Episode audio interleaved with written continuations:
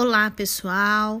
Iremos ler o texto Flautista de Hamelin nas páginas 29 e 30. Abram a apostila e acompanhem a leitura comigo. O Flautista de Hamelin, adaptação do conto dos irmãos Grimm. Há muitos e muitos anos, algo muito estranho aconteceu na próspera cidade de Hamelin. Em uma certa manhã, as ruas da cidade ficaram infestadas de ratos que iam devorando tudo que encontravam pela frente. Os dias foram passando e cada vez mais ratos apareciam na cidade.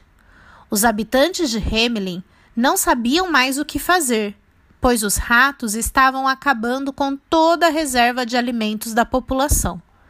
Até mesmo os gatos começaram a fugir, assustados.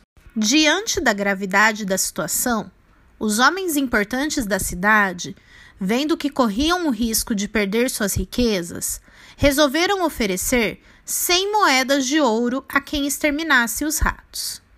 Não demorou muito e um flautista alto e desengonçado, que ninguém nunca tinha visto antes, apareceu e disse que sabia como acabar com aquela praga. Naquele mesmo dia, o flautista percorreu as ruas de Hamelin, tocando em sua flauta uma melodia maravilhosa que encantava os ratos.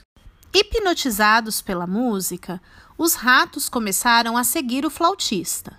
Aos poucos, todos os ratos da cidade saíram de seus esconderijos e foram atrás do músico, que os conduziu para além das muralhas da cidade até chegar a um caudaloso rio.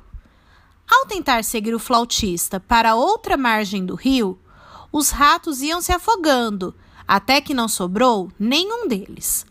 Quando retornou à cidade, o flautista exigiu suas cem moedas.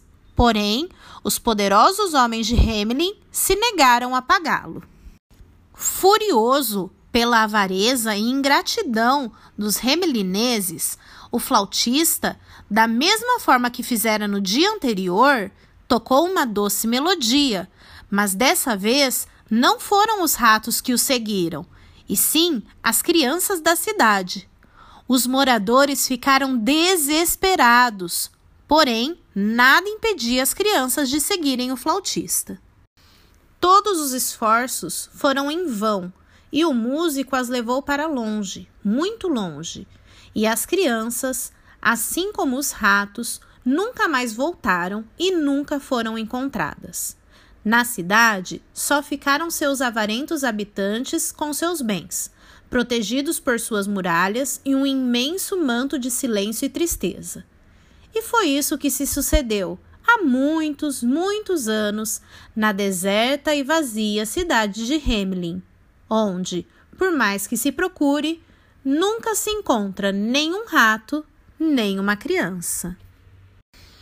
Agora, pessoal, muita atenção. Vocês vão verificar no portal as respostas da página 31 e vão fazer apenas os exercícios C, D e G da página 32. Depois, vocês podem fazer todos os exercícios da página 33. Muito empenho, bom trabalho!